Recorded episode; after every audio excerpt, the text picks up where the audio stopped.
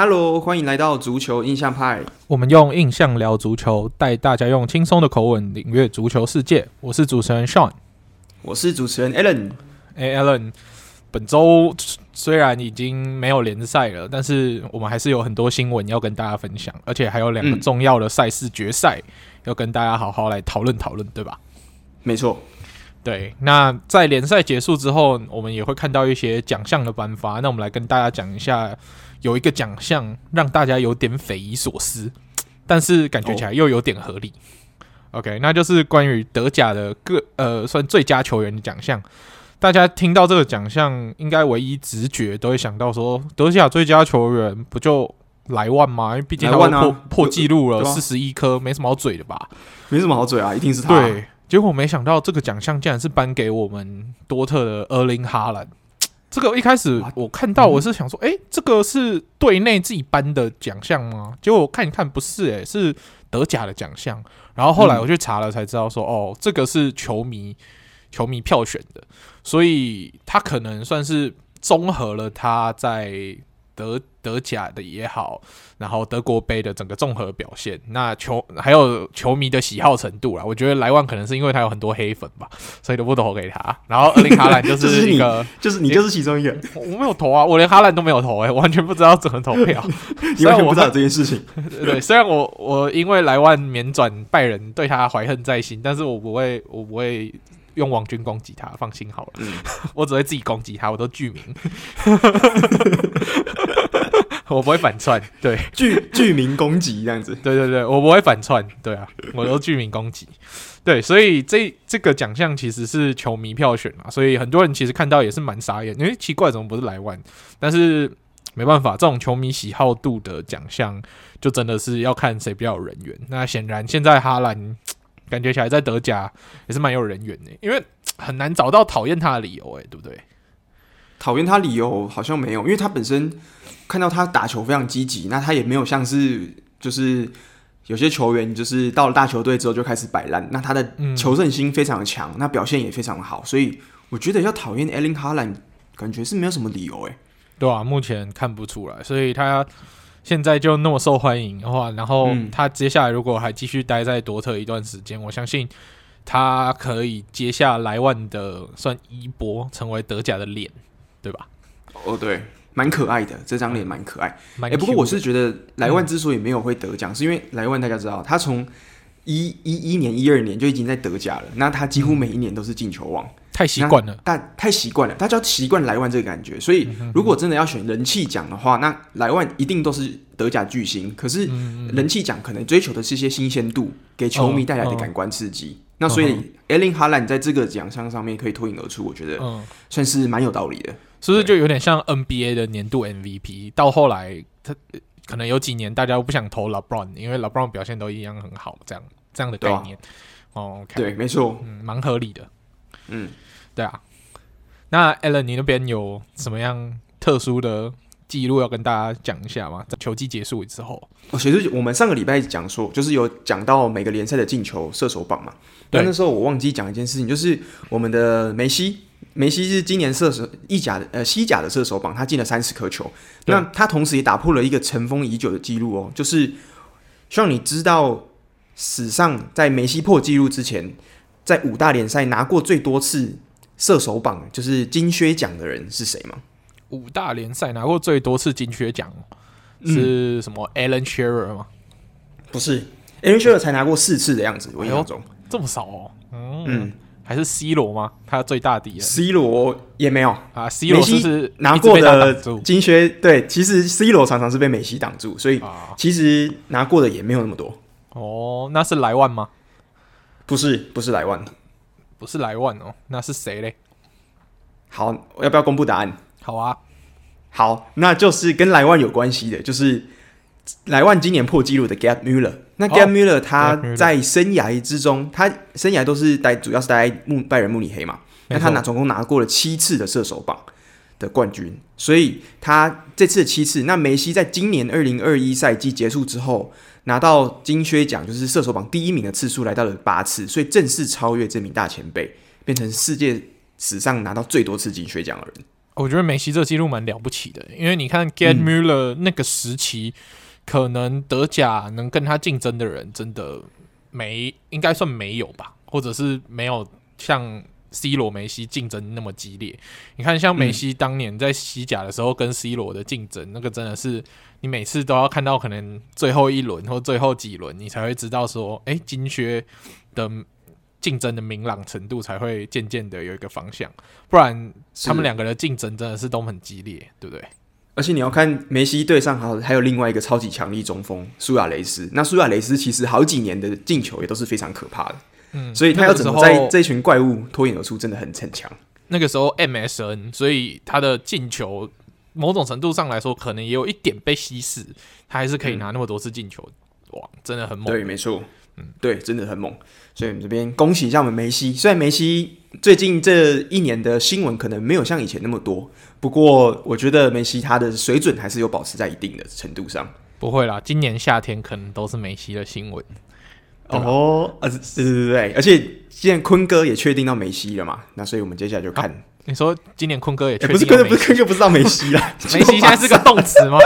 梅西是个动词，坤哥梅西喽。梅西喽是？请问那个教育部国语文字典，需要解释一下。Alan 解释一下。Alan，我需要解释，我去解释一下。我我自己也搞不懂我在说什么。刚刚打完疫苗，头脑不是很清楚。OK OK，对。好，那新闻的话，还有另外一个，我想说，我们现在也来提一提好了，就是好。最近除了我们很重要的国际赛事，一个是欧洲杯，我们都知道。那我们接下来会来做一个深入的报道。那第二个很重要的，就是在足球大洲南美洲，嗯、它今年同样也是要举行美洲杯。那美洲杯原定是两个国家共同举办的，一就是阿根廷，另外一个就是哥伦比亚。那哥伦比亚在早前前几个月的时候，就因为疫情严峻的关系，宣布退出这次的主办，所以主办权是由阿根廷独自扛下。不过，就在今天我们录音的当下，发现了另外一件新闻，就是阿根廷他们的足总又说可能会不举办，就是不举办这次是的的南美洲杯了。所以这件事情就变得扑朔迷离，因为毕竟离开赛就剩下两个礼拜，那现在都还搞不定，那到底会怎么发展呢？没错啊，你看。这就这件事情可以体现出南美洲人这种天真烂漫的感觉。你看，这 这个比赛原定是在二零二零年要举办，但是已经又又延了一年到二零二一，那刚好会跟整个欧洲国家杯重叠，它算是比欧洲国家杯早一天结束，也就是从六月十一号到七月十号。那嗯，我们今天录音的当下是五月三十一号，到离六月十一号其实只有十二天的时间，然后他们这么临时的宣布说：“哦，我不办了。”请问一下，请问赛有谁可以接？对，这这个这么大的赛事，你要考虑到的是球员移动的量能，然后观众，然后可能住宿等等，然后再加上整个南美洲疫情，感觉起来也不是很乐观。那嗯，这个比赛。是不是就干脆不办了？也是一个选择，是吧？就直接取消，等二零二四年的美洲杯。可是这可能会就创下一个记录。另外一个南美洲国家比较有能力办的，可能就是巴西，因为他们毕竟还有这些主场馆。可是巴西的疫情，全世界前五名严重的，我都不确定他们自己有办法搞定自己国内的的事情了，还要搞这个跨国联合大赛。对啊，你你巴西。巴西办比赛，然后在外面有很多烟火，你以为那是烟火，结果那是在烧尸体。不要啦，当啦，对不对？对啊，希望你你今天跟我在跟你讲这些新闻的时候，你跟我说，哎、欸，那还是干脆要不要到美国去办好了？听起来好像是蛮安全的一个选项。对啊，因为最近美国感觉起来疫苗的施打情况，然后他也一直鼓励大家去打疫苗，要不要干脆这些南美洲国家的球员就直接。征召一下，然后我们到美国集合进去，没有打疫苗的就进去打疫苗，有打有在欧洲，对他如果有踢欧洲联赛，然后有在欧洲打过疫苗的，就没事就直接进去，就在美国办啊。反正美国最近这些体育赛事，你看棒球也好，全部都开放，篮球也好，观众是不是都回去？对，对啊，那你就限制说，那我就不接待哦，呃，南美洲的南美洲飞过来的观众，对吧？你这样，我觉得这样管制可能比较好哦。可是其实美国也有很多南美洲来的移民啊，所以其实是可以的。没错啊，你就是让呃美国当地的这些南美洲移民进去观看，我觉得其实这样子观众可能就不少了哦，因为以美国的整个人口组成，南美洲移民，尤其是如果你办在一些你，因为现在 MLS 在美国有很多场馆嘛，你就办在一些可能南美洲移民比较多的地方，那感觉起来这也是一个方法。那我们也知道说，美洲杯往年都会邀请一些不是南美洲的国家，对对对，一些邀请赛。那你就如果在美国办，你就干脆就邀请个墨西哥跟美国队，这样感觉起来竞争力也是很够啊，对不对？是啦，啊，不过重点就是只剩下十四天，这真是太赶了，我这真的是太赶了。嗯，对，这没办法，美美南美洲人就是这么浪漫嘛，你也没有办法。对，对啊，所以。或许搞不好，如果真的这样搞下去，我干我觉得干脆就二零二四再办好了啦。对，二零二四再办，我觉得这看起来是最合理的啦。就二零二四再办，嗯、因为你紧急搞出来的，我觉得一定会有很多问题，对吧？对，哎、欸，不过如果二零二四再办的话，那嗯，很有可能梅西在职业生涯就不会再参加美洲杯了。哦，对，很有可能，没错，很有可能，因为那时候梅西可能就三十八、三十九岁了，就这样含恨。嗯，生涯终其一生没有拿过美洲杯，对，真的是蛮可惜的啦。我不希望看到一个这么强的球员，结果在国家队荣誉只有奥运金牌一枚。哦，对啊，很可惜，对吧？而且奥运金牌还是当年就是青年队的时候。没错啊，因为奥运为了跟世界杯做出分隔，所以奥运不是成人队的比赛，它应该是 U 二三、二十三、二十三的样子，U 二三的球队比赛，所以它不算是很正式的成人队赛事，所以可以说梅西在成人队完全是连一个荣誉都没有，他都是是一些亚军，他、嗯、有美洲杯亚军啊，世界杯亚军啊，都、嗯、都蛮就是蛮显赫的。对，但是对于他这这个等级的球员来说，只有亚军，真的是蛮可惜的。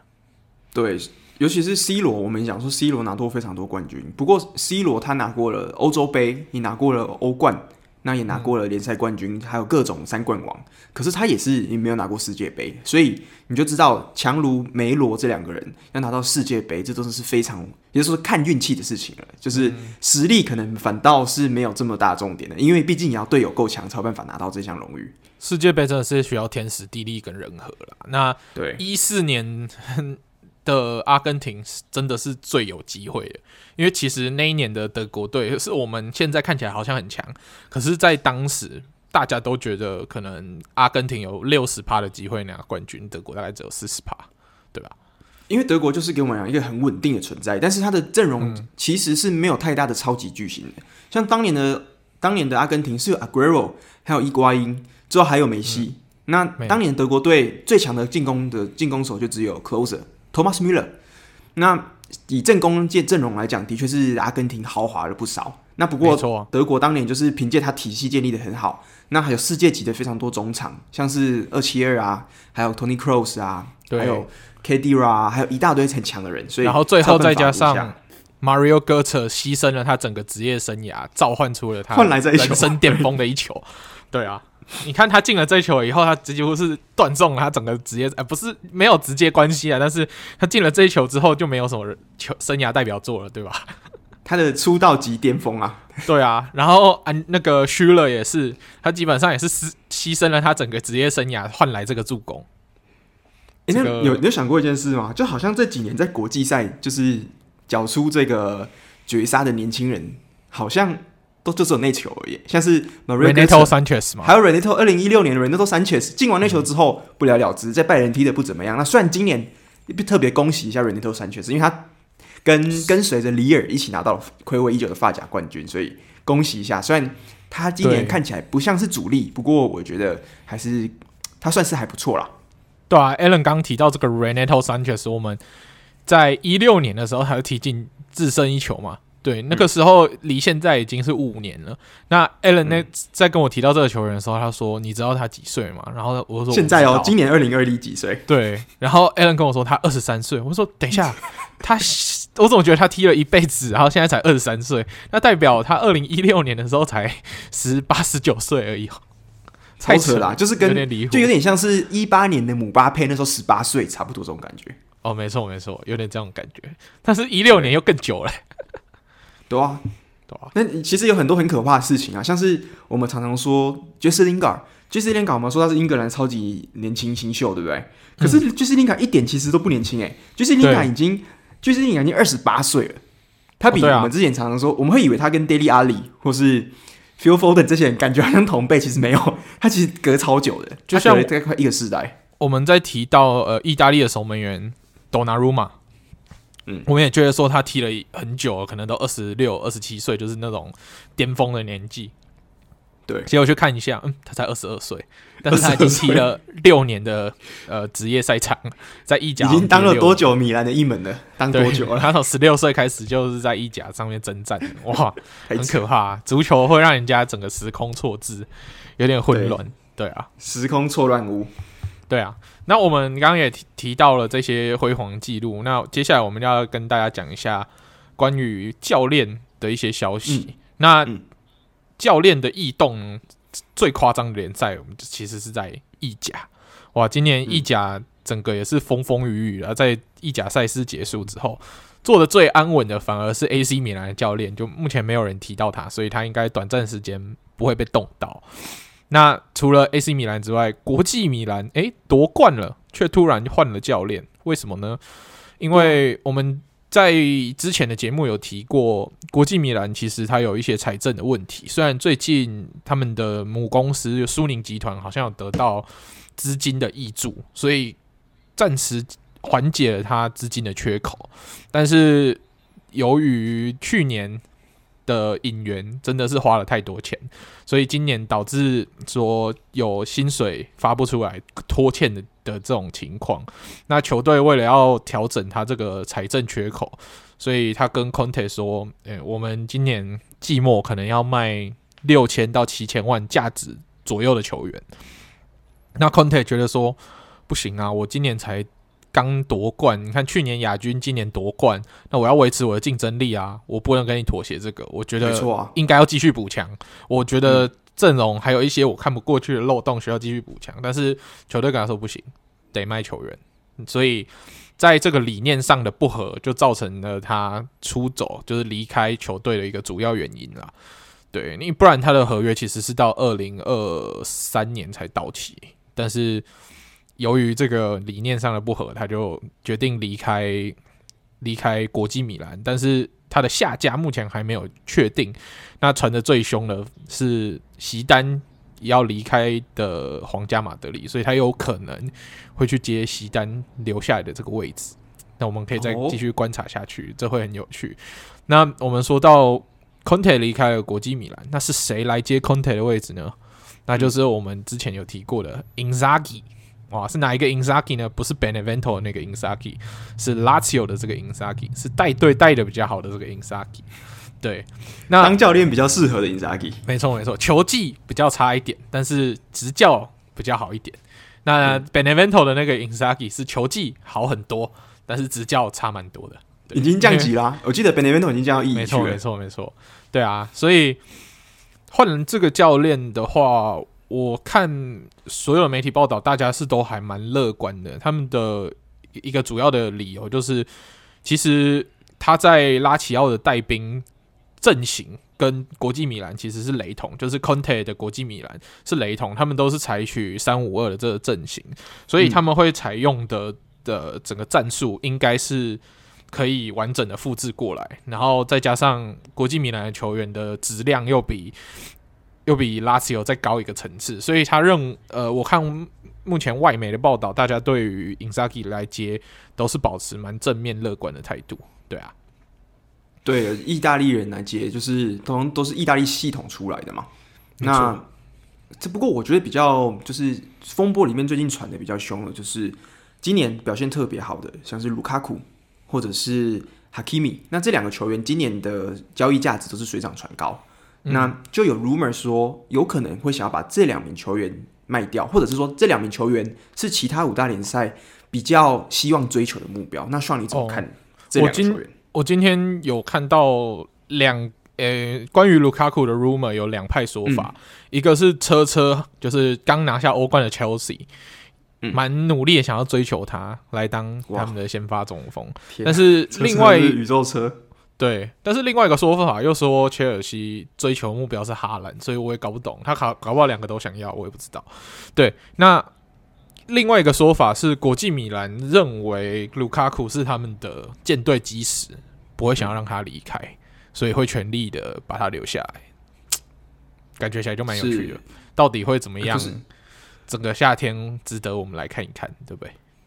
我我是真的觉得卢卡库必须要留在国米啊。因为国米今年的进攻真的是卢卡库一个人支撑起来的，没错。卢卡库又年轻又健康，那国米如果真的没有他，明年我其实很难想象要把就是要跟其他最近几年也是积极在补强的，尤其像拿波里、亚特兰大这些球队，要怎么有效的强力竞争，我觉得会蛮困难的哦。如果卢卡库走掉之后。而且中锋是稀有才啦，他走了要找谁补上真的很难，尤其在意甲，我目前没有看到更便宜。那你要把伊瓜因再找回来吗？找回意甲，我觉得应该是不要了，不合理啊，不合理，对吧？不合理啊，对啊，没错啊。那关于哈基米的部分，我目前看到是 PSG 对他有兴趣。那国米目前要的价钱还蛮硬的，诶，他听说嗯低于八千万不考虑出售。哇，这价钱也是一直蛮敢要的，但是今年右边位八千万蛮硬的哦，这真的的。今年哈基米表现是真的还蛮好的啦，然后我们也看到说多特没有他以后，整个进攻的顺畅度整个就差了一个档次。诶，如果有他的话，我觉得今年哈兰三球今年季初应该表现会更好一点。对，然后再加上今年哈兰的进球搞不好会突破三十，就是联赛进球会突破三十也不一定，对不对？有可能，因为哈基米是一个进攻能力非常强的边边卫，那他在禁区可能做一些倒三角的一些传中啊什么的，其实都非常有威胁性。没错，没错，对，对啊。所以关于国米这两个的转会，我是很值得我们接下来在夏天的时候好好的观察，到底会发生什么事。好，那说完了国米换教练，那我们来说说国米的死对头也换教练了，他就是尤文的斑马军团，对，尤文图斯。然后。我们也知道说，皮耶罗今年算是狗屎运，在最后一轮的时候，好不容易 把整季踢得蛮烂的尤文图斯带进欧冠。那那时候皮耶罗认为说，啊，我也至少把尤文图斯带回欧冠了，应该留得住吧？所以他也跟媒体放话说，我百分之百想要留啦。没错，他跟媒体放话的时候，他想留。但是我们知道，对于尤文这种球队来说，每年的低标是拿意甲冠军。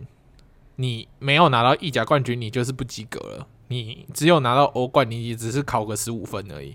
你连六十分都还离很远呢。你到底是跟人家谈什么？说你想留？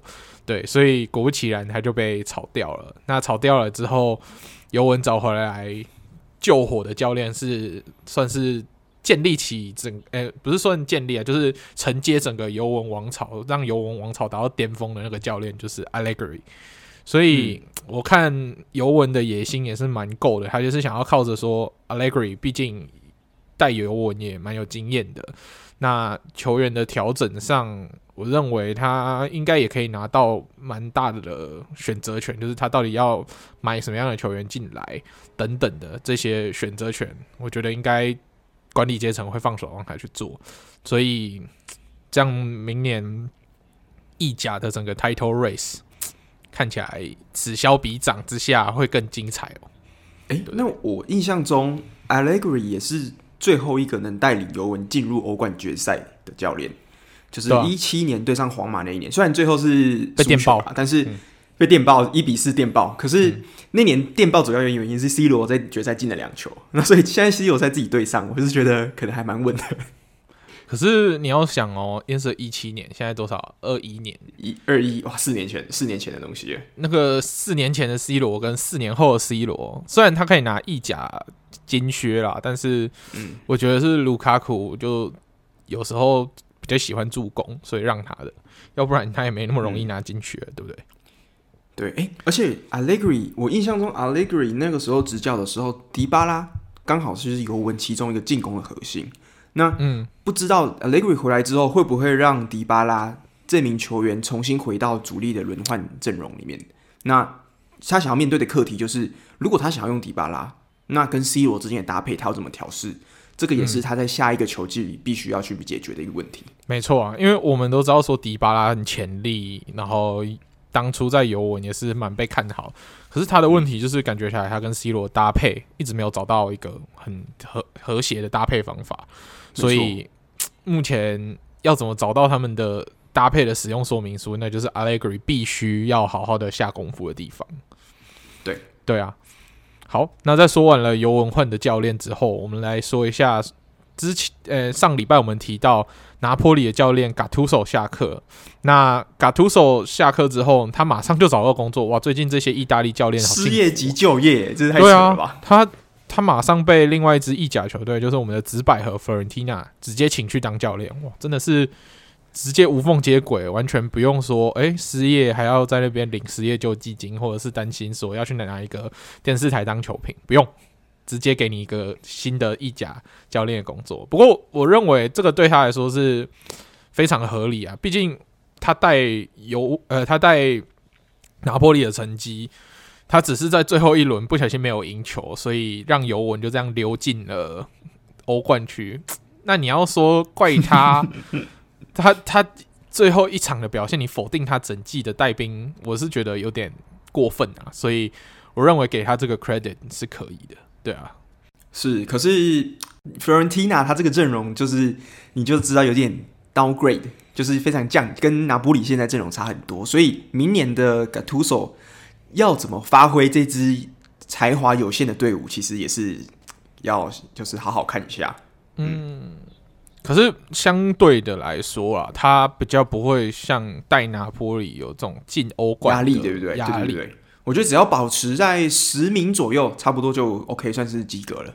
对啊，有时候带这种中游球队，反而可以让一些教练展现出他我们平常看不到的一面，或者是他的执教的一些小撇步，嗯、这蛮值得我们期待的、啊。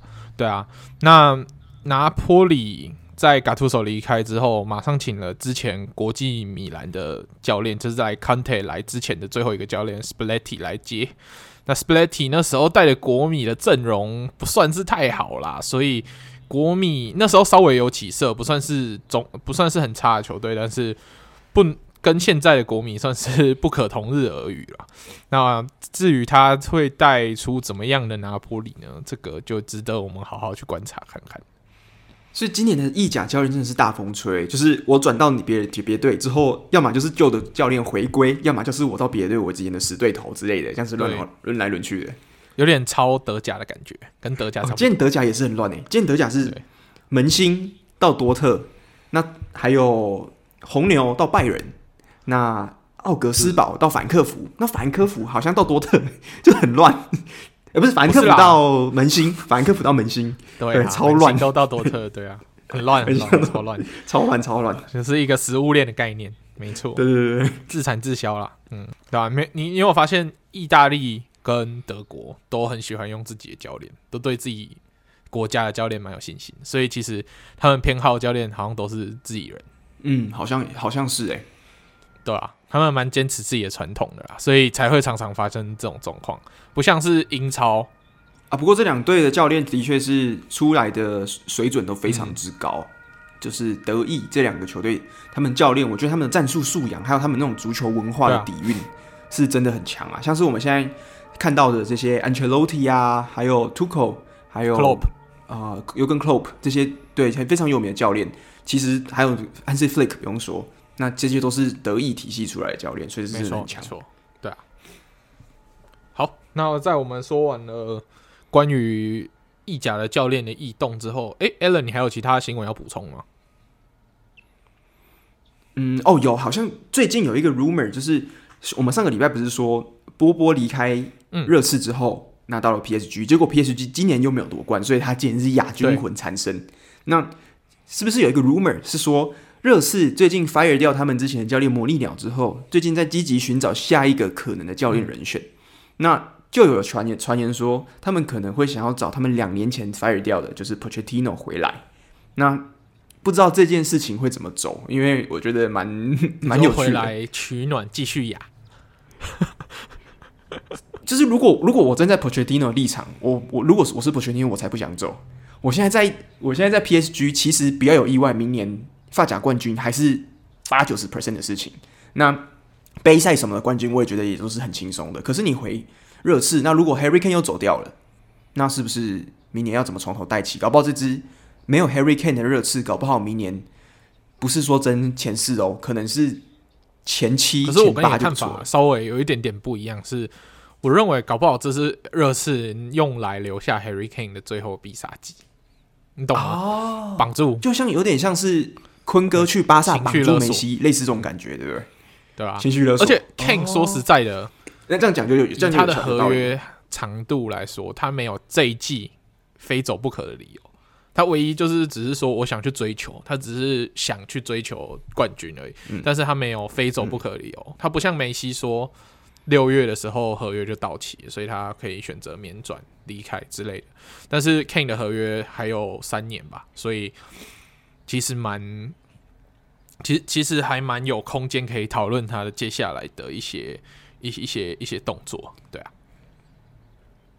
对，因为不到合约年，其实也球队也没有必要在这个时候放掉别人，就是放掉 Harry Kane 这样的大物。啊，啊，所以我是觉得，嗯，这样子到接下来会怎么发展是蛮值得观察的。对，好，那。在说完了就是这些教练的新闻之后，我要对于上礼拜我们讲的，就是关于守门员进球的东西，我有看到我们有听众跟我们讲，我们上礼拜不是有在讨论守门员进球吗？嗯、那我们不是都说，哎、欸，可能都是 penalty 吗？但是有观众来提醒我们说，哎、欸，其实蛮多进球是在解围的时候刚好。可能对方的守门员也守的比较出来，所以他在解围的时候大脚一开就直接开进球，对，对，所以他就提醒我们说，其实，而且其中印象有一有一球好像是 Casper Schmeichel 的爸爸，就是老 Schmeichel 对不对？Casper Schmeichel 的爸爸是 Peter Schmeichel，Peter Schmeichel，对对，Peter Schmeichel，对。对对，曼曼联的传奇门将，对，有一球是他开进去的，没错。所以，如果有兴趣的，可以上 YouTube 看一下，说这些守门员到底是怎么踢进这些很可怕、很传奇的进球的。这个会让平常没有在看足球的人算是大吃一惊吧？哇，这样足球可以这样踢？对，对，这是算是一个小小的跟大家校正一下。没错。好，那在说完了这些新闻之后，我们来跟大家正式来讨论一下上礼拜最重要的两场赛事。那我们先从欧霸开始说吧。嗯，那欧霸这一场比赛是由决赛是由我们的古伊本宁率领的 Villarreal 对上 Solskjaer 率领的红魔曼联。那这场比赛在赛前呢，我相信可能百分之八十的观众都认为曼联以阵容来说应该全面碾压 Villarreal 吧，是吧？而且以他、啊、他们夺冠的资历来说，Villarreal 目前重要赛事夺冠零。那曼联又是荣誉不断，然后也拿过三次欧冠，然后在一七年的时候也拿过一次欧霸。那以夺冠之力来说，经验来说，都完全碾压 Villarreal。但是比赛开始好像不是我们所想的这么一回事，对吧？对比比赛一开始，其实双方其实我我觉得打的蛮乱的，就是中场互相抢球换血，那没有一个很明显的说创造什么样的机会，或是。看出有怎么样的一个战术战法的感觉，对。然后 Villarreal 感觉起来也有抓到曼联的一个伤兵的弱点，猛攻他。因为曼联在赛前的时候就传出来 Harry Maguire 因为受伤的关系，这场比赛不会上。然后 Maguire 我们都知道说他算是，虽然我们常常都会嘲笑他说有时候有点雷之类的，但是毕竟他以基本功来说，他还是第一，他是曼联队长，第二。他算是曼联的后防线的骨干，所以没有他，整个曼联是最稳的那一个啦。对，你把他换成 Eric Bailey，那个整个是降两级吧，所以整个曼联的后防线就有点软弱不堪。然后 Bailey 配上 Lindelof，这个听起来怎么怎么听就觉得怎么可怕，对不对？那其实 Villarreal 有抓到这一点，所以 Villarreal 的进球其实就是 Lindelof 的锅，他没有好好的去。把这一球清掉，而让 Moreno、Gerard Moreno 有进球的机会。那 Moreno 最后也是顺利把球踢进去，那让黄色潜水艇早早取得一比零的领先。对，那在这场比赛中间还有一个插曲，就是 Cavani 跟总教练 Solskjaer 又起了好像有点口角了这 我不知道他们在吵什么，实际上不知道怎么样，因为镜头没有带到，但是我们有看到说他们好像有口角，就是吼来吼去。那卡巴尼，我们一直在说他算是曼曼联在贝克汉之后，在贝克汉还有 C 罗之后。唯一一个稍微稳定一点的七号，那在他在这场比赛其实也展现出他的稳定。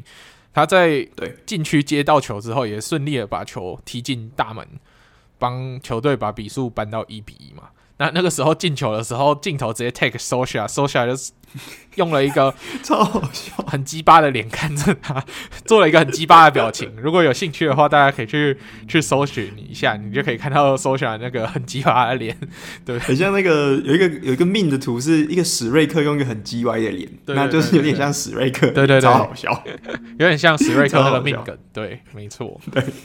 那这场比赛，这也是自己的球员进球，到底在决赛进球为什么是这种表情？我真的匪夷所思，我真的觉得超屌。对啊，啊那这场比赛在这个一比一之后，其实就一直僵在那边。那经过延长赛也没有什么变化。Solskjaer 其实在整个正规赛是没有做球员的更替。那他在呃延长赛的时候，他也只是把一些。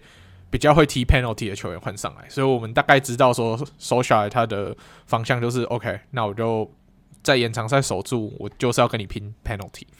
但是虽然说他把一些很会踢 penalty 的球员换上来，可是我认为他严重的疏忽了一件事情，他没有把很会守 penalty 的守门员换上来，这也是造成他这场比赛最后没有赢球的关键，是吧？就是我觉得应该是因为 Solskjaer 根本就没有想到这件这个 PK 点球大战会演变到最后，我们现在看到这个世纪点球大战，就是踢到全部每一队每一个人都踢过一球，就是他一定是当时没有想到这一点啦。不过我觉得，如果以我们现在再回回头来看，的确，De Gea 在最近这几年 penalty 的表现的确是有点惨不忍睹诶。对啊，他好像已经好几年没有守下一个 penalty。这个他连续三十六球 penalty 没有一球是守住的，对，三十六球。那 Dean Henderson 反而是好像他生涯目前在正规的赛事上，成人队好像有十九次 penalty 的守防守 penalty 的机会，那他守下了其中八次，那这个几率其实算蛮高的哦。哇，五十 percent 其实几率很高诶。没错啊，而且 Dean Henderson 感觉起来又是英格兰国家队的下一个。主力门将就是没错，对对。那 De Gea 的对于 penalty 防守这么不堪，Solskjaer 会没有注意到这件事情吗？我是蛮好蛮怀疑的，因为我们一般球迷不太懂这些数据就算了，可是。Solskjaer 身为总教练，是每天跟他们训练都会在一起的教练，他会不知道这个吗？我是蛮怀疑的。那我只能说，可是最近有你有看到一个图吗？就是 Solskjaer 有给有递给 De Gea 一个就是对方点球、对方球员点球习惯的一个小抄。那它上面就有写，就是他从第一个人到第十一个人踢球，他会踢到哪些方向？我不确定那是真的还是假，但是我网络上看到这张图。那有网友说，如果 De Gea 就按照上面这些球员踢球的习惯，他至少可以挡下两球。但是他最后还是没有挡下来。可是我们，你看这个过程当中，你看我们唯一认为 De Gea 有机会挡下来，好像只有一球而已，就是他的方向是对的，那他时间差差了一点点，我认为只有一球。对，对他甚至连防守对方守门员，嗯、听说那是那个守门员第一次踢 penalty，就是在正式的比赛。在成人队、欸，他踢 penalty 踢的超强，但是我那踢他感觉是那十一个人踢的最强劲的一球。对，他那球踢的又强劲，角度又刁钻，那完全不不认为，就是如果你闭上眼睛看的话，你不会觉得他是守门员踢的，对吧？那反而是什么 Harry Kane 超级强强烈劲射之类的。对，那我们也可以说这两个守门员其实表现都没有到特别好，但是不得不说、嗯、Villarreal 这个守门员，你在看整个过程之中，他其实有两三球是有机会可以扑到的。只是最后因为一些时间差问题没有扑到。那换 De Gea 踢的时候，他感觉起来就是有点想要玩技术吧，结果球踢的不够强劲，就被 Villarreal 的守门员挡住，也结束了这个踢了十，就是两边都踢了十一人次的这个 penalty 大战。这也算是我看球以来第一次吧，我从来没有看过踢到十一个人踢完，我都以为差点会轮回欧战的决赛。对，我都以为他会轮回到第一个人，你知道吗？差一点。差一点点，对。不过这个的确是史上第一次在欧霸的决赛踢到，就是两边十一个人全部都上来踢 penalty 的决赛了，这、就是第一次。嗯，我好像看数据统计，好像只有零点零零四的机会会看到这样子的 的的比赛，零点零零四，超低的。对啊，因为大家赛前就应该想说，就是应该是不会踢到这么这么多。那搞不好很多人就说，哇，可能曼联感觉实力阵容豪华，应该程度碾压过去。不过。没想到最终还是败在了我们古伊本宁，就是我们的艾美丽的这个超级强大的欧霸临危之下。我我觉得还有一个关键，就是我们这一场其实有开呃 Clubhouse 跟大家一起看球。我们有个听众 Francisco，、哦、他在这一整 整季有跟我们看球的情况之下，说了好多次想看。penalty 嘛，penalty，但是他一直都没有实现。然后我觉得可能上天有把他那个愿望所有就浓缩到今天这一场，让他看到宝，所以这一场就会呈现出这样的结果。有可能就是 Francisco 的愿望整个浓缩在一场比赛。诶，这场踢有够久，这场踢的感觉像是踢棒球赛那种感觉，三个小时多。踢，我记得看到捧杯的时候都已经凌晨十二点了。我们从九点就是欧洲时间九点开踢啊，对，那他踢踢完结束都十二点，那捧完杯。都已经十二点多了，没错、啊，真的是我这有史以来看过最长的一场足球赛，没有之一了。嗯，对。那这场比赛说实在的啊，我私心认为不是很精彩，唯一精彩的精华，但就是最后的 penalty 互射，对不对？是。那如果硬要讲的话啦，那我会说，我毕竟对曼联的球员比较熟，嗯、所以我硬要说曼联有谁的表现在今天在这场比赛算是比较稍微突出一点的。那我可能我只会说 Look Shaw 感觉蛮不错，McTominay，那还有 McTominay，McTominay、嗯、在中场做的一些配合，那还有传出有些偶尔传出一些蛮精彩的传球。我觉得这两名球员的拼劲是曼联就是在先发十一人里面，我觉得我明显看得出来这两个球员有在努力的。对，那剩下波霸整场比赛完全不知道在干嘛，就是没有什么存在感。他站在后腰完全。Bruno Fernandes 的确也是。就是尽力了啦。那他这场在今年为了曼联，就是付出这么多比赛，那扛了这么多，我觉得也不能完全说把错怪在 Bruno Fernandes 上的完全没有发挥之上。嗯、对，所以可惜。没错，这真的是恭喜 Villarreal，他获得了他队史首座欧洲的主重要的联赛的冠军，也是他队史首座重要比赛冠军。哇，这个真的是对他们队史上来说。很难忘的一天吧，因为 Villarreal 他所在的地方算是一个小镇，它算是在广义的瓦伦西亚地区，嗯、但是它不是在瓦伦西亚这个城市，是在瓦伦西亚附近的一个小镇，所以以这样的小镇可以产生出一个战绩都还算稳定，然后最后可以拿下欧洲第二层级赛事的冠军，这真的是非常了不起的一件事情。算是 underdog 逆袭成功。Villarreal 这支球队就是这个城市有多少人吗？多少？五万吗？五五万人？五万人是什么概念？五万人就是拿一个比喻来讲，台北的新北市的新庄快五十万人，大概就是新庄，大概是辅仁大学的，就是整个学校的附近的学生这样加起来，差不多就是这个五万人。哦，对，就差不多这么少，没错，差不多就是。就是说，就周周边这一个大学跟周边的商家这样加起来，大概这些人而已，就这样。之后他可以拿拿到欧霸冠军，我觉得真的超强的，超夸张的，超夸张的。哇，没错，所以恭喜啦，在欧霸可以看到一个 underdog 的球队逆袭成功。那艾美丽也真的是证明了，唯一能挡下艾美丽的只有兵工厂，是吧？诶、欸。艾美丽五次参加欧霸，只有一次没有拿冠军。那他带的队就是兵工厂，没错。所以这事实证明，不是艾美丽不行，是兵工厂不行。不，不是艾美丽拖垮兵工厂，是兵工厂拖垮了艾美丽。没错，没错，没错，是吧？在哎哎，真的哎，对吧？这样讲一讲，嗯，哇，哎，不过兵工厂，我们好，那我我现在来讲一下，就是一个冷知识，我来考考你，好，OK，希望你知道。我们这次的决赛组合是 Villarreal 跟曼联嘛？嗯，那这两支球队其实，在之前的欧战就已经有四次的遭遇战了。嗯，那这次是第五次。那你知道在前四次这两队的战绩谁占上风吗？或是你可以猜一下谁几胜几几几胜几败、哦、几平之类的吗？哦，曼曼联四胜零败这样吗？没有，不是。哦，所以所以是我我也不知道哎、欸，这个有点难说。好，这有点难说，对不对？嗯、我跟你讲，这个应该听被你听到会有点吓到。嗯，两两支队队伍全部四平，因为他们在之前的四次遭遇战，每一场比赛都是零比零收尾，从来没有任何一支球队在互相就是。给屠夫互相进过球过，哦，所以在这次的比赛，他们又拿到一比一，之后又 penalty 踢到十一比十一，就十，你就知道这两支球队一直就是平手平手僵持的感觉。哦啊，然后他把之前零比零没有进的球，一口气在一场比赛全部进完，对不对？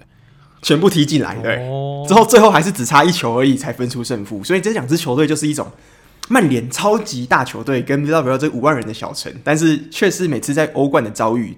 都是零比零或是平手收尾，我觉得这是很特别一件事情。而且我记得 Emery 那 Unai Emery 也成为就是欧冠跟欧霸唯一获得四次以上的教练，对吧？对，对他真的是非常的可怕。他光那个欧霸三连霸就比。很多教练能够拿出来说嘴的奖杯还要了不起了，然后这他现在又可以率领这样的小球队再继续拿欧霸，我是觉得欧霸可以考虑把他的奖杯叫做 Unai Emery Cup。哦，所以我们上个礼拜的在讲完西甲，我们不是说 Villarreal 是第七名要打欧欧国呃协会杯嘛？对，那这件事情就被否决掉了，他明年将会参加欧霸，而不是参加欧冠欧协会。对，叫做欧冠的，他明年将会参加欧冠，而不是参加协会杯。对，那如果是真的参加欧冠，那呃，如果是真的参加欧霸，那可能更好，因为艾美丽就是喜欢踢欧霸。这个不好说，因为我们都知道，欧冠小组赛第三名是可以回去踢欧霸了。那艾美丽有没有心再开启第二次三连霸呢？嗯嗯，我们可以好好观察看看。这个要想哦，这个要想一下，我们好好观察 看看。所以今年西甲就没有协会杯的参参赛球队。没错，没错。OK，好。那在说完了欧霸的比赛之后，我们要来说一下我们万众瞩目的欧冠联赛。欧冠对，那这场欧冠说实在的，比去年的稍微好看一点点，但是也没有好看到哪里去。我觉得啦，我觉得这三年的欧冠决赛偏无聊，你有同感吗？我觉得这三年的，不然这样好，你觉得你就是？这几年来，你觉得最后一次看到好看的欧冠是哪一年？呃，利物浦对皇马那一年吧，因为至少 Gareth Bale 的进球都很漂亮。虽然一开始那个萨拉被弄受伤，有点有点不爽，但是是啊，而且身身为利物浦球迷，我那时候看到 Karius 这种奶油手，我也是快气死。但是 Gareth Bale 的那个倒挂金钩，哇，倒挂金钩舒服。我觉得他有可能，他甚至在我心目中，他绝对是足球史上最帅的一球进球，没有之一。对啊，就是这球。嗯太帅了，太帅！他会在欧冠决赛做出这种倒挂金钩子，真的是，那就是我们大师。最后一次看到非常精彩的欧冠比赛，也是那种印象深刻欧冠比赛，应该是那个利物浦夺冠那一年的四强赛的那两场比赛。哦，你是说热刺对上阿贾，还有利物浦对上巴萨是吗？对对对对对。那一年的四强赛是我大概最后一次看到这种很精彩的比赛，剩下的我觉得 OK OK，但是没有到那那一年印象那么深刻，那么经典这样。嗯，哎、欸，对，而且这尤其就是今年这几年的组合，通常就是英超内战连续办了两次，那对很多期待想要看到强强，就是各种不同国家对决的球迷来讲，可能就有点失望。他说：“哎、欸，那这样我每年都都就英超看完了之后，就再来再继续看英超，那。”可能对有些人来讲，新鲜度就不够高，这样子。对啊，因为像利物浦对热刺那一年英超内，虽然说英超内战，然后但是很明显感觉到这两队的实力有落差啦。再加上热刺那时候 Harry Kane 是硬上的，所以利物浦会赢，算完全不意外嘛。那去年就是一个 Nobody cares 的的的决赛，没有。今天这去年其实你这样子，好了好了。去年，去年就是好像就是第一讨厌的第一讨人厌的球队对上第二讨人厌。那每个人只有你，每个人心目中第一讨人厌跟第二讨人厌不太一定嘛，因为有些人就很讨厌资本，就很讨厌那个 PSG 嘛。那对啊，像我德甲球迷就很讨厌拜仁嘛，所以就是一个第一讨人厌对上第二讨人厌，就是一个讨人厌大战。所以你知道，其实全世界球迷最希望的结果就是两队都输了，但是。决赛不可能出现这种，这种事情啦，对啊，没有不可能出现这种事情，所以昨去年也很无聊啊。对，那今年 今年的话，其实最大的看点是我们来看当年阿圭罗的这个宣告到底会不会实现，就是他不、嗯、他在夺得欧冠之前不会离开曼城，但是他已经确定要离开曼城，那他到底可不可以因为这样子拿下欧冠，这是我们今年的唯一看点嘛？但是这个宣告呢，就是被凯哈维茨一手直接亲手摧毁。那这但是这一球，我认为是曼城后防的锅大于埃德森出击太积极。我觉得曼城的后防没有防守好，才会造成埃德森出出就算是出击太积极，然后让哈维茨最后一个空门顺利的就直接进球了。那在这球进球之后，比赛就一直定掉在一比零。那我怎么想也没想到，会是我们整天在嘲笑的德国双雷之一的开哈维茨，顺利的靠着一球进球，把切尔西带带上了欧冠的巅峰。真的是这样。我我印象中匪夷所思，就是在赛后访问的时候，有一个记者就问哈维茨说：“这好像是哈维茨在欧冠生涯第一次进球，就是之前在 Leverkusen 也没有进过球。嗯，那他第一次进球就进了这么重要的一球，所以问他的感想如何？那那时候队长 AZP Azpilicueta 就冲过来之后，他就跟队长两个人抱在一起，之后就没有再理这个记者的问题了。嗯，没错啊，对这个，所以这个结局是让我非常惊讶，但是。我们也可以看得出来，在这场比赛，我认为曼城又是输给自己。你有没有这样觉得？是，嗯，就是我觉得曼城，就是目前我们都是看都是结果论嘛。那曼城今天摆出来的，在阵容上最大的不一样，就是跟正常一般球迷预测出来，就是 Sterling 进来上了，因为 Sterling 这个球技其实表现是普普。那呱呱也基本上把它放在置板凳这样子。我我觉得 Sterling 反而不是重点，重点是后腰，他完全不让 Rodri 或是 Fernandinho 上。Rodri 跟 Fernandinho 重点是因为把 Sterling 放上去，所以他才省略了就是 Fernandinho 跟 Rodri。因为我觉得呱呱想要打的是，他想要对切尔西的后场做一些压迫，他想要做一些前场的，就是紧呃前场的 Gegenpressing 这种感觉。那他反而就疏忽掉自己后场。可能出现了一些漏洞，可是我觉得你中场你要把你把 Sterling 摆上去，可是你中场你可以不用让呃 g u n d o a n 跟 KDB 一起上场啊，你可以错开时间，比如说你已经放 KDB 先发了，那你至少后腰放个 Fernandinho 或者 Rodri，让中场的控制力稍微好一点吧。所以我觉得跟 Sterling 的关系稍微小一点，是呱呱自己的执着，不知道为什么就硬要把 g u n d o a n 跟 KDB。一起摆在场上，而牺牲 Rodri，到底跟他跟 Rodri，因为 Rodri 其实整季在英超都很稳定的上场啊，然后也没有传出他有受伤，嗯、结果下场是他整场欧冠都没有上，这到底在干嘛？是吧？可是，嗯，我觉得这样讲也是对，但是有另外一个观点，就是我们现在事后，毕竟事后来看嘛，希望你知道，在之前对上切尔西的大战，就是联赛还有足总，哎、欸，我印象是足总杯冠军赛对不对？还是联赛杯？应该是足总杯是切尔西。足总朱总杯足总杯四强的时候，对四强的时候，那这今年的球季，Tuchel 是三杀曼城。那在这三杀之中，我印象中每一场都有上 Fernandinho 跟 Rodri，可是结局就是曼城都输球了。所以好像如果我们现在回去看，也不能怪呱呱说他不想做出改变，就是因为呱呱知道连续三场都上了这两个组合，那输球，那是不是在这是第四次，似乎尝试做出一点尝试，可能也。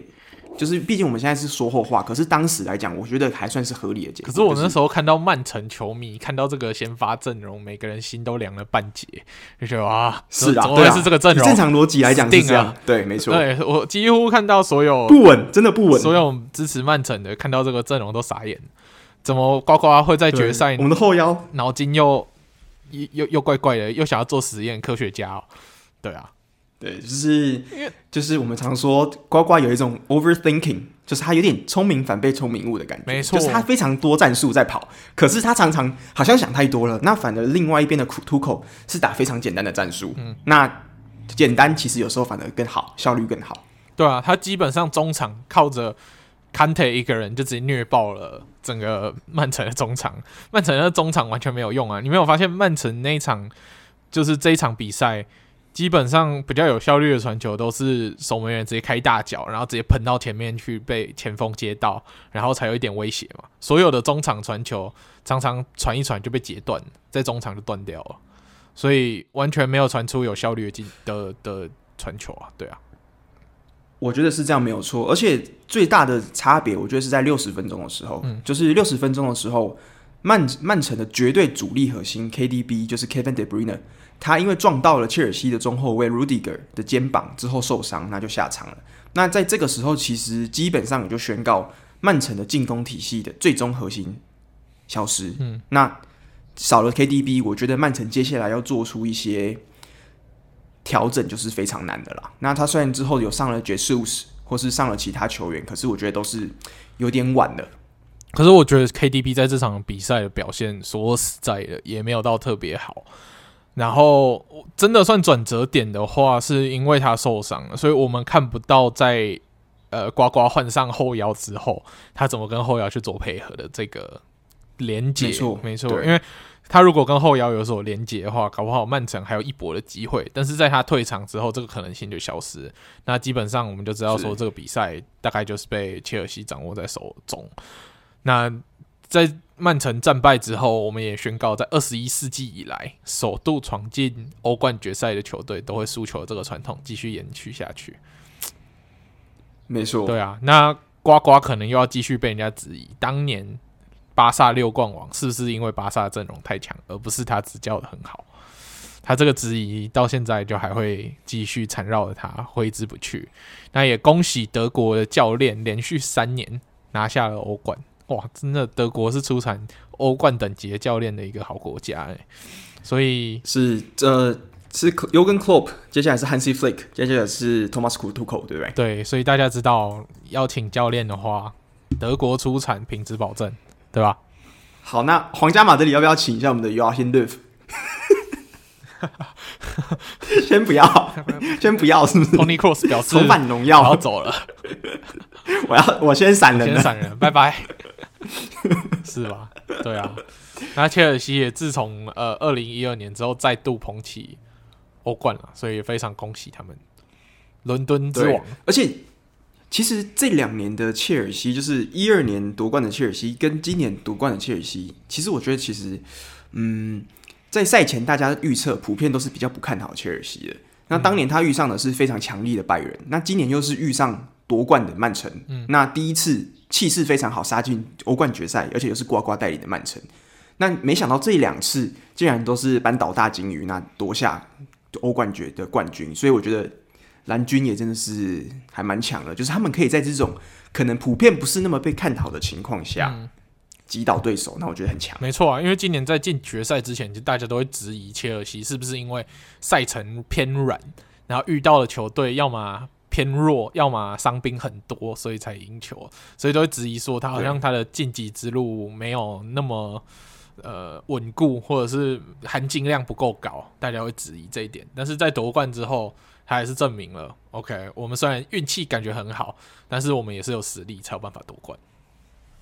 没错，对对啊。那那像你，嗯、那你觉得这一次就是欧冠决赛看下来，你这两队，你有没有哪一个球员你觉得表现特别好？我我觉得就是我们的坎特爸爸吧，他一个人造了整个中场，这真的是我觉得蛮了不起，因为我们知道说坎特。在兰帕德的执教之下，好像有一段时间又有伤病缠身，然后好像跟兰帕的执教的理念有点不合，所以他最上场机会又偏少。嗯、但是在突口来了之后，好像又让我们看到往日在莱斯特城还有刚转来切尔西的那个在中场的拼命三郎坎特，对吧？他不管是在中场的体力用不完的坎特，还有他往前插，整个对于中场的控制。我们看到他一直覆盖覆，他一个人就覆盖了整个切尔西的中场，让其他切尔西的中场踢得很轻松，对吧？是，嗯、那我觉得就是切尔西今年夺下冠军的原因，其实就是防守。对，切尔西今年的防守的确是做的非常扎实，而且失误极少。像我们常常说。我们在看比赛的时候呢，就会看到哇，这个切尔西常常可以用靠中场截断曼城的传球，因为我们知道曼城的呱呱主要是打一个短传的战术，嗯、那切尔西反其道而行，切尔西反而是就是知道 Pep Guardiola 今天他摆上 Sterling、Phil Foden 还有 Mahrez 这些球员，他知道他一定是想要跟你来做一个就是啊边锋的进攻，就是强制压，所以他很聪明，他就是直接用传大脚的方式，通常一传就从后卫传到他的像是 Mason Mount 传到 Kai Havertz 或是 Timo Werner 身上。嗯，那这个也就是车车跟曼城这次战术比较不一样的地方了。对啊。这个、嗯、那 Alan，你觉得这场比赛关键球员对你来说是谁？我觉得哇，其实关键球员好多，但是我觉得第一个一定是 Kante，已经是没话说，因为 Kante 跟 Jorginho，我觉得这两个搭配很棒。那 Jorginho 虽然注意力没有像 Kante 这么多，可是 Jorginho 和 Kante 这两个人在比赛的前期非常有效的限制住了，像是 Chinchenko，、嗯、还有 De Bruyne，还有甚至在嗯。Gundogan 这个地方，他其实玩在中场的地方是做的非常好的，他是守的密不透风。嗯、那后卫的话，其实我就是这次我想要讲一个我蛮惊艳的，就是我们的 Reece James。嗯，那 Reece James 我们知道是今年才比较算是有在稳定先发的一名边卫。嗯，那因为我们知道以前的切尔西的边卫通常是队长 AZP 担任，那今年 Reece James 就串起来了。那 AZP 比较担任的就是中后卫的角色。那 Reece James 今天他在对位上面是对到 Sterling 嘛？那 Sterling 我们知道速度很快，很有威胁性。可是看比赛的时候发现，其实有几个像是你之前说的 Ederson 的长传啊，或者是 Chinchenko 还有 KDB 还有 Sterling 这三角组合的搭配，发现脚传到了 Sterling 身上的时候，Reece James 就是有办法挡住 Sterling 的前进路线。要是第一步被过了没有关系。他第二步马上回追，再把他堵住他的进球路线，所以我觉得 Reece James 在这个防守点卡住 Sterling 是给整个团队有效反击的最大的一个很大的一个工程。嗯，我觉得他搞不好也是要做给 Southgate 看，就是诶，欸、哦对对对，你们你的国家队小名单还没有出来，是不是我用我的好表现告诉 Southgate 说，嗯，我也是有资资格可以入选的，要选我选我这样。哎，我我觉得其实我跟你有一样想法，就是我自己觉得我看完这场比赛之后，嗯、我觉得 Reece James 他在英格兰的，就是右边位的人选上面，我觉得目前的可能性应该真的会大于 Alexander Arnold，因为我觉得 Reece James 在防守上真的这场比赛做出他做出真的大家对他的期望，他就是一个攻守俱佳的边位。对啊，他那他的攻防俱，他的攻守比较兼备啦，嗯、比较不会偏废。对，没错，其中一环。对啊，而且他的传球传中，我们比赛之中其实有看过几次 Reece James 的传中，传给 Kai Havertz，其实传的角度也是很棒。那我觉得他的球风也是非常适合英格兰这种高调冲锋的这种特性，因为他传中也传的很准。嗯，那防守又做得好，我觉得的确是不能忽视这名英格兰潜力。对啊，没错。嗯，所以本届的欧冠就在大家的诧异之下完结了，然后。这些年轻年轻小将，尤其是我们的德国双雷，好像蛮开心的。他跟他，我就看到他们好像在 IG 上分享好几张，就是德国双傻配上 Rudiger 这个三个国家队队友的合照，然后算是对德国人来说也算蛮开心的吧。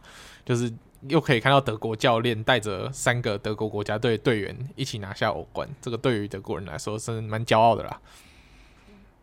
对对对，这个可能是他们近期跟德国最有机会的冠军之一了。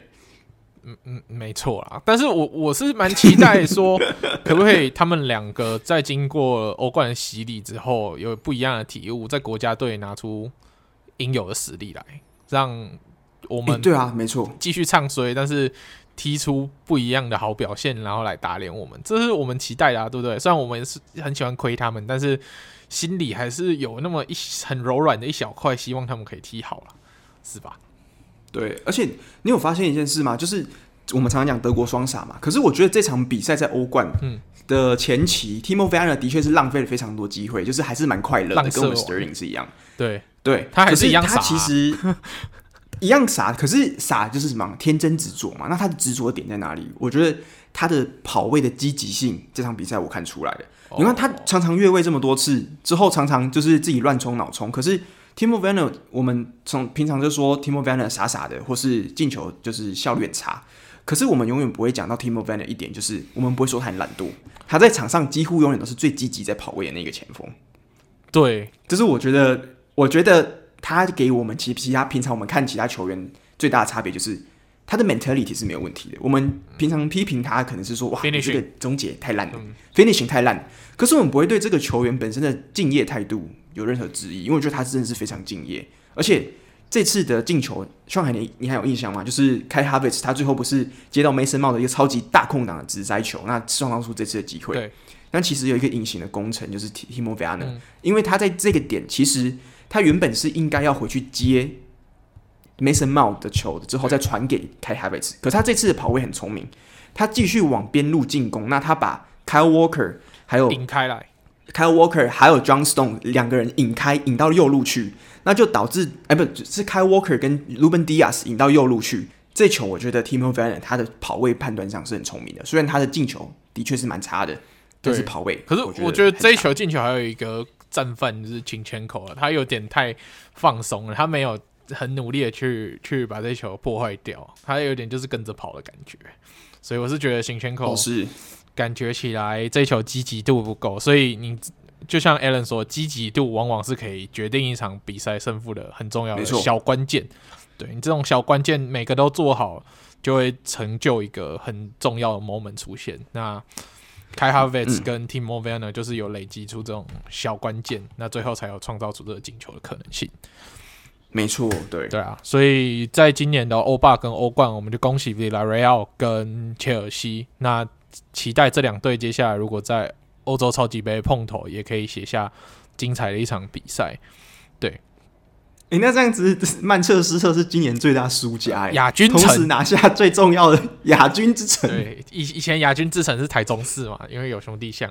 那今年的亚洲之亚军之城就是曼彻斯特，恭喜曼彻斯特。曼市，对，恭喜我们的悲情城市曼城。我是建议他们。城市就是，如果要找代言人，可以找姆斯啊，毕竟还是很懂亚军的感觉。我以为你要说安心亚，也可以找安心雅去开演唱会啊，我觉得是蛮不错的。安心雅去中场跳一下舞，这样子去看去去开个演唱会，而且是赞的啦。天啊，真的是太惨了，真的太惨了。对啊，好，那在说完了欧冠之后，我们本来应该会跟大家要介绍一点关于欧国杯的球队，但是由于节目的长度，我认为我们下礼拜一再跟。听众做一个完整关于欧国杯的观战须知啊，还有球队介绍，这样子让大家在下礼拜五开赛之前能有最及时的阵容也好，还有观战的重点可以听。Alan 觉得怎么样？呃，我觉得可以，因为我们毕竟像是有些球队，像是英格兰，他的三十三人大名单还是没有修到最后的二十六人，没错没错，所以我们可能，而且还有另外一另外一个隐忧就是。KDB 在这次的欧冠决赛受伤，那他最后传出来是他的左眼眼窝骨折，就是有倾骨骨折的倾呃现象。那还有鼻，就是鼻子也是有骨折。对，所以到底会不会影响在这两个礼拜之后的欧欧洲国家杯第一轮？其实也是一个打一个问号。没错，就是他到底能不能回归？因为伤到眼窝这个地方，那是跟眼睛是很有息息相关的。那身为一个中场，眼睛当然是最重要的，或是一个球员，这种东西是不能轻忽的。所以。我是希望 KDB 可以这个早早的，就是伤愈回归啦。那对，毕竟比利时如果没有他，我是觉得真的会差蛮多的。对啊，那我们在这个礼拜也会密切的关注所有会参加欧洲国家杯这这些球队的关于人员的异动等等动向，嗯、然后在下礼拜一做出一个比较完整的观战赛前观战须知跟大家分享。对啊，好啊，好，那我们这个礼拜的节目。就先到这边，最后请 Alan 帮我们收个尾吧。好，那如果大家喜欢我们足球印象派的话，不要忘记照惯例追踪一下我们的 IG，或者是到我们的 Apple Podcast 底下给我们五颗星的评价，让这个节目给更多人看见。那也可以推荐给你亲朋好友，因为我发现最近有蛮多。就是球迷来追踪我们的，那我觉得很棒，因为大家可以一起聊足球，尤其是这次的欧冠，大家十几个人一起看足球，这种感觉我觉得很棒。虽然我们现在是大家疫情的期间嘛，所以很多酒吧啊是没有开的。那如果大家一起看球线上，那待在家里，那疫情缓解，所以我觉得这也是蛮不错的。所以欢迎大家有兴趣的话，欢迎来我们的 IG 或什么脸书上面跟我们一起聊足球，我们都很乐意跟大家一起闲聊。对，然后我们也不定期会在 Clubhouse 上面开直播，跟大家一起看球，对吧？我们也会在我们的 IG 预告。最近最近开放了 Android 的用户也可以用，没错，就是 Clubhouse。所以如果大家有兴趣的话，欢迎下载下来。那如果你没有邀请码的话，也可以跟我们讲一声。我们这边还有几个可以邀请大家，所以如果有兴趣的话，再私信我们就好了。嗯，好，那我们这个礼拜的节目就到这边啦。好，那我们下个礼拜再见喽，拜拜，拜拜。